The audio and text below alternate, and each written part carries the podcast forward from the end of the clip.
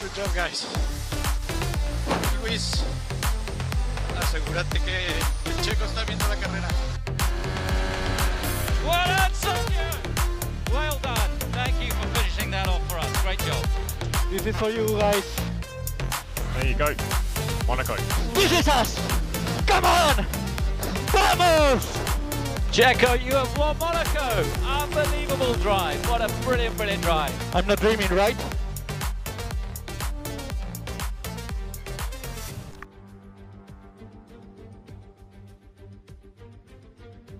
Hola a todos y bienvenidos al consultorio del Dr. F1. Los saludo con el gusto de siempre desde la Sierra Norte del estado de Puebla. Regresamos después de un breve descanso obligado por la falta de actividad en la Fórmula 1 y por fin podemos decir que it's Race Week. Tras el Gran Premio de Canadá, la Fórmula 1 se ha tomado un descanso previo al viaje a Silverstone. Para el Gran Premio de Gran Bretaña, por fin vamos a regresar a la, a la temporada europea. Si bien eh, la competición en pista se detuvo esta semana, pues los hechos y las noticias no han parado. Y bueno, pues se hizo una escandalera por unas declaraciones de Christian Horner en una plática que dio en una universidad en Inglaterra, donde dijo que podrían correr a Checo antes del 2024 y que el contrato que firmó con ellos podría ser el último. Aquí les explico un poco porque la prensa recogió pedazos de la plática de Christian y todo el comentario surgió porque alguien le preguntó a Horner qué opinaba acerca de que el contrato de Checo bloqueaba el desarrollo de pilotos jóvenes en el programa de Red Bull. Y ante ello Christian respondió con sinceridad, saben que Checo no se está haciendo más joven y que para 2024 ya tendrá 34 años. Y que si él no diera los resultados que normalmente da, podrían correrlo antes. Más no dijo que lo vayan a correr a fuerza entre 2023 y todo por el estilo. Entonces, eh, sí dijo que bueno, pues probablemente sí sea el último contrato que firme con Red Bull por las cuestiones de la edad. Tampoco dijo que, que sea seguro, ¿no? Que sea la última vez, ¿no? Pero todos sabemos que ningún contrato en Fórmula 1 es vitalicio, salvo el de Stroll, que bueno, el equipo es suyo, ¿no? Pero que ningún eh, joven de los que están actualmente en el programa de pilotos de Red Bull puede darle al equipo lo que la experiencia de Checo puede ofrecerle, ¿no? Entonces, pues está bien, o sea, es, es normal que, que, se dé ese tipo de declaraciones. Yo no lo veo nada este, alarmante. Eh, Checo va muy bien, entonces sin problemas va a poder cumplir su contrato. Es muy probable que, pues sí, a lo mejor para 2024, a no ser que, bueno, realmente no tenga ningún otro prospecto este, Red Bull, pues igual y pueda continuar, quién sabe, igual y no. O sea, podría ser eh, el momento en el que Checo también diga, sabes que ya quiero otras cosas, ya quiero dedicarme a mi familia, ya quiero descansar. Pero pues no hay que hacer ningún escándalo acerca de las declaraciones de Christian Horner. Quien no seguirá en las filas del equipo de Milton Keynes es el estonio Yuri Vips. El piloto de Hightech en Fórmula 2 fue suspendido como junior de la marca de eh, bebidas energéticas tras realizar insultos racistas en un streaming de Twitch. Eh, no sé por qué se le ocurrió hacerlo, pero acaba de echar por la borda una prometedora carrera en el automovilismo. Va a continuar, eh, va a terminar la temporada de Fórmula 2 con el equipo de Hightech, pero ya sin el patrocinio y sin el apoyo de Red Bull. Y no sé eh, si después de eso pues vaya a poder conseguir este... Ya no, no digas un asiento en Fórmula 1, o sea, definitivamente con eso ya se la perdió. Pero pues continuar con su carrera va a estar complicado, ¿no? De la que se perdió. Eh, ya habíamos hablado acerca de la confirmación de Audi y Porsche para entrar plenamente a la Fórmula 1 en 2026. Audi lo hará de la mano del equipo Sauber, del cual se dice ya compró el 25% y está en cuestión de papeleo para adquirir otros 50 y tomar eh, pues control del equipo con un 75%. De este modo los suizos ya se desvincularían de Alfa Romeo y de Ferrari. Por su parte, Porsche piensa en el Gran Premio de Austria para anunciar su regreso a la Fórmula 1. Se espera que anuncie su asociación con Red Bull en el Gran Premio de Austria. La asociación entre Porsche y Red Bull implicaría una colaboración directa y el suministro de hardware al equipo de Milton Keynes, o sea, les van a dar motores, ¿no? Eh, y bueno, pues eso deja ahí un dilema moral para Red Bull porque al ver que va a haber un cambio en la reglamentación de los motores, Honda dijo que pues como que siempre sí le van a dar ganas de regresar a la Fórmula 1. Y no nos olvidemos de que Red Bull le compró todo lo que es tecnología y desarrollo de Fórmula 1 a Honda y le puso Red Bull Power Trains. Entonces no sabemos si con lo de Porsche entrando Red Bull le vaya a devolver eso a Honda. Y porque Honda quiere volver a entrar como motorización. eh, o si Red Bull, pues yo creo que ya tiene firmado el contrato con Porsche y pues ya no se puede echar para atrás. Entonces va, a estar interesante esa situación.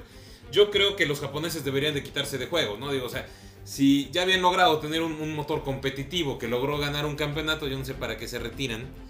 Y, si se van a retirar, pues ya que se retiren. Para siempre, como lo hizo BMW. BMW dijo, es mi última campaña y, este, y bye, ¿no? O sea, se fue en el 2010. Entonces, este, bueno, pues a ver, a ver qué pasa, ¿no?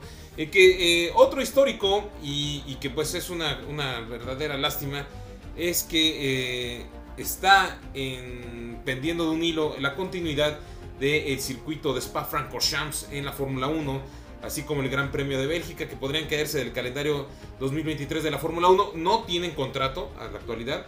Y, este, y bueno, pues viene ya el, Gran Premio de Las Vegas, la vuelta del Gran Premio de Qatar y de China. Y pues en teoría, eh, pues también parece ser que va a haber el Gran Premio eh, de Sudáfrica. Entonces, Bélgica, eh, esencialmente lo que quiere la Fórmula 1 es que pague la cuota que se debe de pagar para poder estar dentro del calendario. Y pues parece ser que no hay nadie en Bélgica que quiera pagarla. Es una lástima que estén pensando en quitar uno de los mejores circuitos de la historia de la Fórmula 1. Eh, con yo creo que una de las mejores curvas o, sección de curvas más impresionante que hay en la Fórmula 1, que es eh, la sección ahí donde de Rouge. Entonces, eh, sería realmente lamentable porque pues hay, hay circuitos como el de Miami que realmente son infumables y van a estar ahí. Pero pues como siempre, business are business y los dueños del circo pues son los gringos y a los gringos lo que les interesa es recuperar eh, esos, esos miles de millones de dólares que pagaron por la Fórmula 1, que yo creo que ya lo recuperaron, pero bueno. Entonces, bueno, pues eh, hubo una reunión, eh, hubo el Consejo Mundial de la FIA y hubo cambios en la reglamentación de la Fórmula 1. Eh, el, el miércoles fue la reunión del Consejo Mundial del Motor y bueno, pues se emitieron las decisiones que se tomaron acerca de eso y en varios campeonatos, empezando obviamente por la categoría reina. Entre las cosas que, que emitió la FIA es que se actualizaron las normas que rigen las limitaciones de los coches durante los test de neumáticos. Se actualizó el calendario de actividades oficiales de los pilotos con los medios de comunicación previas a cada gran premio. Se actualizaron las pruebas de deflexión del borde de fuga del alerón trasero y la flexibilidad del alerón en forma de viga. Ahora se permitirá que el combustible se enfríe a 20 grados centígrados en las carreras más calurosas. Se han actualizado las normas relativas a los retrovisores para permitir una mayor visibilidad hacia dentro de los coches. Se ha realizado una actualización que permite sustituir una unidad de potencia en el Parc Fermé por una, nueva, eh, por una de nueva especificación y se ha establecido una disposición para permitir que se realicen reparaciones temporales en las unidades de potencia. Estos últimos puntos relativos a los motores son los más importantes de entre todas las medidas que anunció la FIA, y es que ahora los equipos pueden respirar ante los numerosos problemas de fiabilidad que sufren en las unidades de potencia. Eh, la FIA ha anunciado que permitirá a los equipos cambiar las unidades de potencia en condiciones de parque cerrado, de par fermé, por versiones más nuevas que hubieran introducido en su grupo de motores para la temporada. Antes, si sustituían cualquier elemento de nueva especificación en el motor, se veían obligados a empezar la carrera con ese coche desde el pit lane. Entonces, bueno, además la FIA añadió una cláusula en el reglamento para permitir la reparación temporal de las unidades de potencia. Esto no es otra cosa más que darles un pequeño respiro a los equipos. Más allá de los motores, la FIA ha reaccionado a algunas de las polémicas que sucedieron, eh, bueno, ya en lo que va de 2022. Por ejemplo, el suelo que usó Ferrari en el test de neumáticos de Pirelli eh, para 2023 en Imola. Ven que eh, se quejaron varios de que usó un suelo diferente y finalmente se descubrió que bueno, era una pieza que ya se había probado en otra carrera, por tanto no era ilegal. Y bueno, pero por si las dudas, eh, la FIA ya dijo que bueno, se van a modificar esas reglas en las pruebas para las llantas. Ahora, desde este Gran Premio de Gran Bretaña, las ruedas de prensa volverán a ser los jueves. Y es que eso era una de las cosas de las que más se quejaron los, los pilotos que tenían que levantarse más temprano los viernes y que los aturdían con mucha carga eh, de trabajo para atender a la prensa y que de todas maneras los jueves eh, tenían mucho que hacer. Entonces, bueno, pues las, las ruedas de prensa van a regresar a los días jueves como eh, era hasta que inició este año, ¿no? En cuanto a los coches, se actualizaron las pruebas pues de, de flexibilidad que tienen los alerones y los elementos y se modificaron las reglas de los espejos pues para ayudar a que vean mejor los, los pilotos. En el comunicado la FIA revela que habló de futuras reglas de motores para 2026, pero sin acordar aún el reglamento final. Y por eso es que, bueno, pues tanto Audi como Porsche pues están esperando un poquito para anunciar de manera oficial su reingreso a la Fórmula 1. No creo que se pueda dar una mejor actualización de Fórmula 1 que lo que acabamos de hacer. Si no tendríamos que hacer un podcast de dos horas y nadie, nadie quiere episodios tan largos. Entonces, dicho esto, vamos con todo a la previa. La Fórmula 1 regresa a su cuna. La máxima categoría aterriza como cada año y de manera ininterrumpida en el circuito donde nació de manera oficial en 1950. Silverstone, el escenario en el que se corrió la primera competencia en la historia de la Fórmula 1. El Gran Premio Británico arrancará su edición número 73 en la historia de la Fórmula 1. Es la ronda número 10 del Mundial 2022. Esta será la edición número 56 en el circuito de Silverstone. Eh, la número 73 como Gran Premio de Inglaterra. Recordamos que este Gran Premio se ha corrido en tres diferentes circuitos. 55 veces en Silverstone, eh, también eh, en Brands Hatch en 12 ocasiones y en el circuito de Antrim en 5 ocasiones más.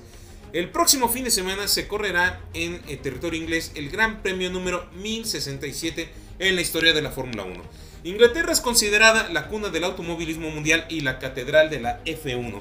Y es como debe de ser. Silverstone es el, para mí el circuito más mítico de la Fórmula 1 porque ahí nació todo, ¿no?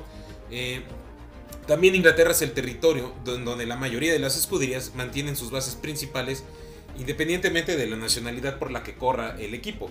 Salvo Ferrari, Alfa Romeo y Alfa Tauri, el resto de las escuderías están en el Reino Unido.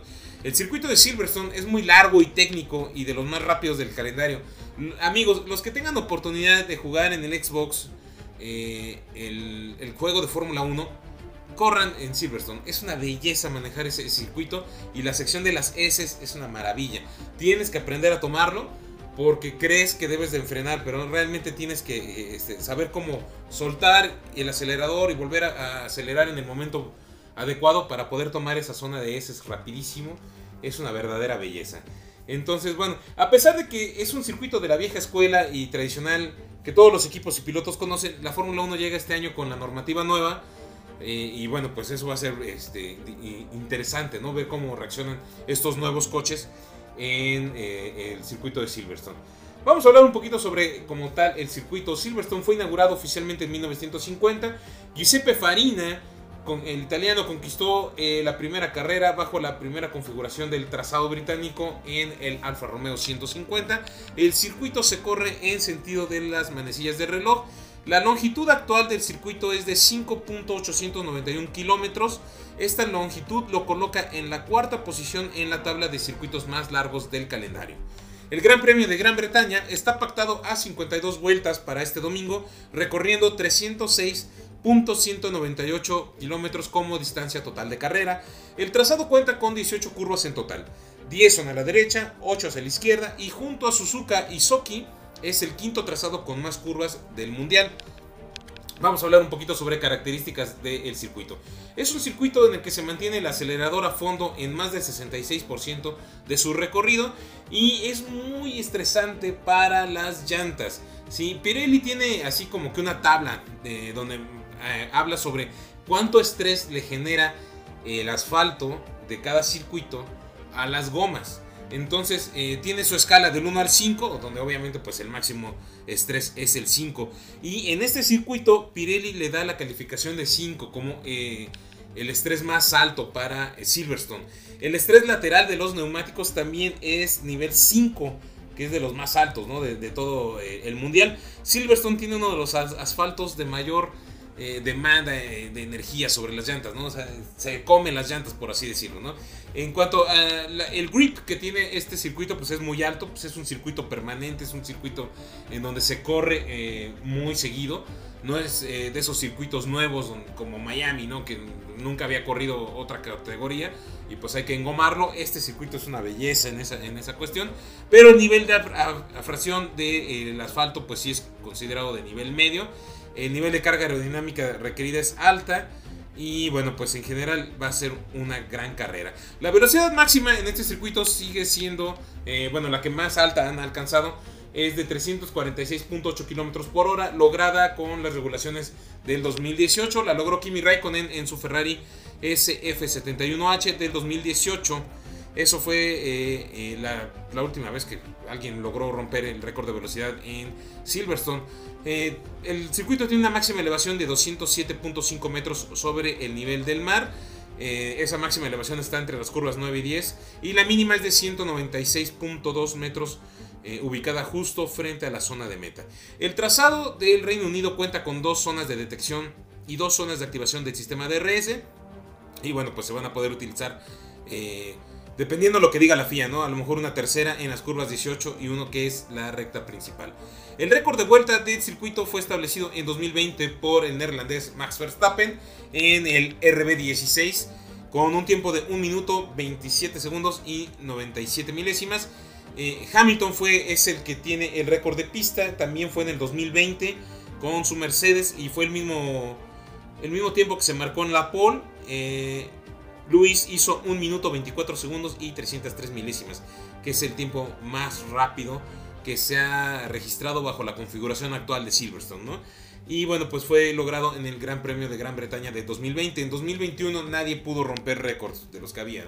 El piloto con mayor número de victorias en suelo británico es Lewis Hamilton con 8 triunfos en total. Digamos que es eh, profeta en casa porque pues él es de los pocos que, tiene así no tantos triunfos en casa. Después le siguen eh, Jim Clark y Alan Prost con 5 triunfos y después Nigel Mansell con 4 triunfos.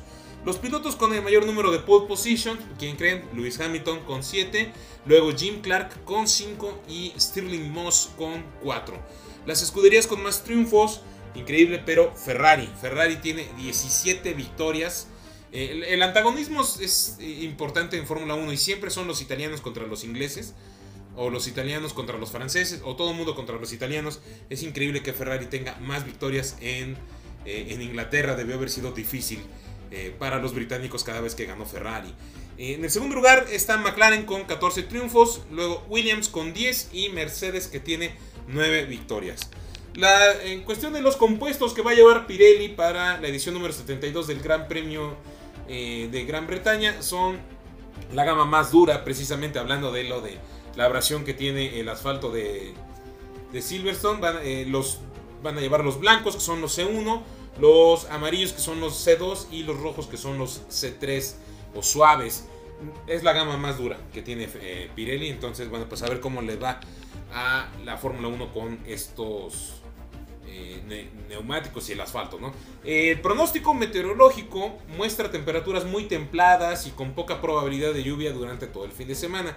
Las condiciones meteorológicas pronosticadas para el viernes rondan para el fin de semana rondan los 20 grados centígrados de temperatura ambiente promedio y marcando 21 grados como la más alta y 10 como la mínima. La temperatura máxima esperada hasta el momento, les decía, es de 21 grados y es para el domingo de carrera. El sábado de la calificación se espera una mínima de 10 grados centígrados, con lo que sería la temperatura más baja en esa región durante todo el fin de semana. La probabilidad de lluvia, les decía, se mantiene baja, tomando en cuenta que normalmente es una región en donde llueve muchísimo. Y bueno, pues 24% de probabilidad de lluvias es relativamente poco para Inglaterra. Eh, entonces, bueno, pues lo que sí no debemos olvidar es que Inglaterra es eh, un lugar que se caracteriza por tener un clima cambiante, entonces en una de esas nos da la sorpresa y hay lluvia el domingo. Esperemos, esperemos que haya, eh, independientemente de si hay lluvia o si está seco, pues que haya muy buen espectáculo en este circuito.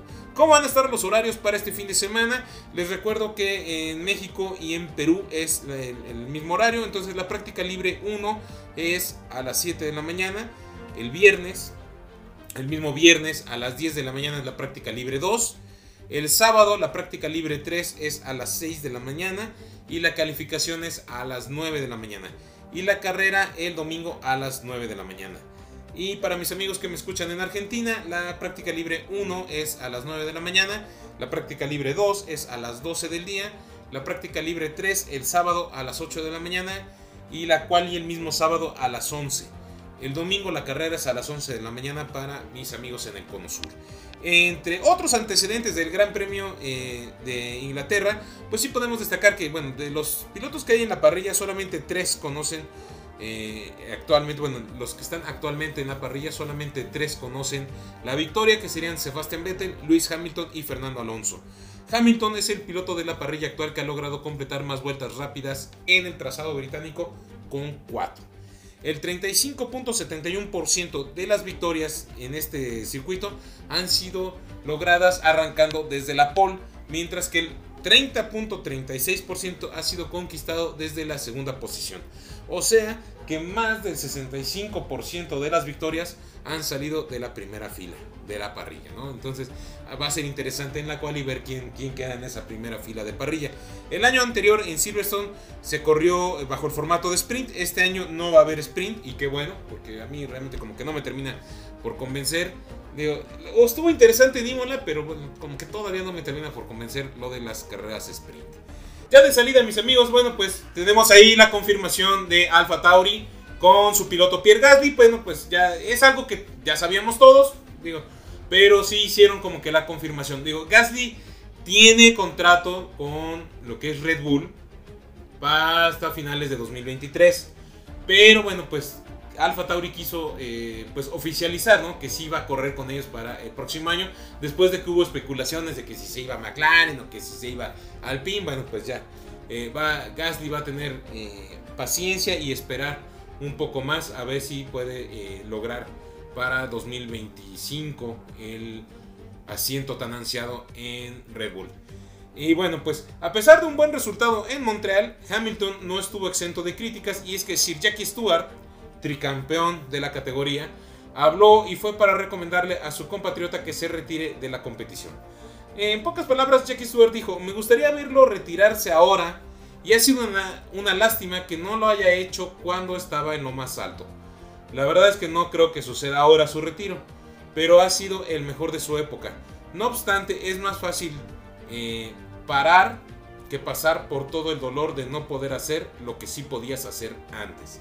Esencialmente se, refiere Jackie Stewart a el hecho de que Russell aparentemente está trapeando el piso con Hamilton.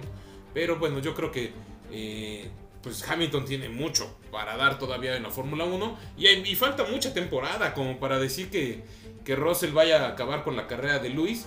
Ah, yo quiero ver que, que Luis pueda responderle a Russell. Eh, ustedes saben que no es santo de mi devoción Hamilton. Pero yo sí quiero ver que haya más competencia interna. Este, y, bueno, pues a ver cómo terminan. Eh, no importa cómo van ahorita, sino cómo terminan el año. Entonces, bueno, a mí sí se me hace un poquito precipitado que Jackie Stewart ya le esté sugiriendo a Hamilton que se retire. Y algo salió interesante, el último fruto del trabajo de las mentes de Milton Keynes, o sea, en Red Bull, eh, pues salió a la luz este coche que va a sacar Red Bull. Es un hypercar y se va a llamar RB17. Va a estar desarrollado por Red Bull Advanced Technologies y contará con la supervisión del afamado director técnico Adrian Newey, quien dijo que bueno, pues es un coche de circuito que era lo obvio para Red Bull generar. Es el primer coche, eh, digamos que de calle, ¿no? Que, que, va a ser Red Bull y va a ser 100% diseñado por ellos. En palabras de Adrian Newey, dijeron, lo que decidimos fue hacer un auto con rendimiento de Fórmula 1 pero que sea relativamente cómodo y fácil de conducir, que se pueda pilotear a cualquier velocidad y te sientas tranquilo hasta su límite como un Fórmula 1.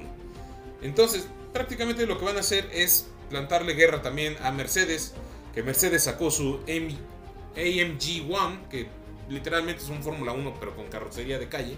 Y también este, pues Red Bull va a sacar el suyo. ¿Cuánto va a costar el coche de Red Bull? Los que quieran tener un RB17 tendrán que sacar de sus bolsillos 5 millones de libras esterlinas. Y eso es sin IVA. va a costar muy caro ese coche porque aparte van a ser poquitos y van a ver que cuando lo saquen ya a la venta ya van a estar vendidos todos. Ante esto, Nui dijo, si vas a hacer un coche de nivel de Fórmula 1, tienes que utilizar materiales que son espantosamente caros. Y bueno, pues sí va a estar este, muy muy caro, pero seguramente va a ser muy interesante de ver ese coche. Y bueno, vamos a tratarlo, pero muy por encimita este tema, ¿sale? Porque realmente no tengo interés en generar polémica, no, no es lo mío. Eh, hubo un pedote porque Nelson Piquet, eh, tricampeón mundial de Fórmula 1 brasileño, se refirió a Hamilton en una entrevista como el neguiño. Como quien dice, le dijo negrito a Hamilton, ¿no? Y en este mundo lleno de gente ofendida y en un ambiente como el de Fórmula 1, pues realmente es inadmisible utilizar ese término o cualquiera que sea discriminatorio en cuestión racial, ¿no? Eh, a Piquet se le olvidó que ya no estamos en los 70s. Pero pues tampoco nos vamos a ser pendejos. Todos o prácticamente todos nos hemos referido a Hamilton como el negro. Aunque, bueno, obviamente lo hacemos en un círculo íntimo, ¿no? En un círculo de amistades este, cerrado. Yo no los voy a juzgar, cada quien. Pero si eres una persona pública, considero ideal abstenerse de esos comentarios. Eh, sí quiero que se haga un ejercicio de conciencia antes de lapidar al brasileño. Yo no estoy invitando a la gente a ser despectivos, pero por favor. Piquet no lo mató, o sea, no lo hirió, o sea, no fue y le clavó un, cuchillo en la espalda, o sea, insisto, no aplaudo lo que hizo Piquet, porque sí se equivocó el güey, la verdad. Pero por favor, si seguimos así de andar cancelando a todo mundo y esas cosas, vamos a llegar al punto donde hablar de cualquier modo va a ser ofensivo y terminaremos involucionando como raza. El lenguaje es lo que nos diferencia, ¿no? Es, un punto de, evolución en lo que es la historia de la raza humana, ¿no? Entonces, bueno, eh, Nelson Piquet ya se disculpó, pero probablemente le prohíban volver al paddock de Fórmula 1 de por vida. De mi parte es todo, mis amigos. Gracias a todos por su tiempo. Saben que valoro y atesoro eh, con el corazón eh, el hecho de que me escuchen. Les recuerdo que el podcast está disponible en las principales plataformas de streaming como lo son Spotify, Amazon Music, Apple Podcast, iBooks, TuneIn y Deezer. No dejen de compartirlo con todas sus amistades. Ya saben que para preguntas y recomendaciones están mis redes sociales. Búsquenme como arroba tanto en Twitter como en Instagram. Buena vibra a todos, deseo que Checo gane el Gran Premio y nos escuchamos el lunes por la noche con el resumen del Gran Premio de Gran Bretaña. Cuídense mucho y hasta la próxima.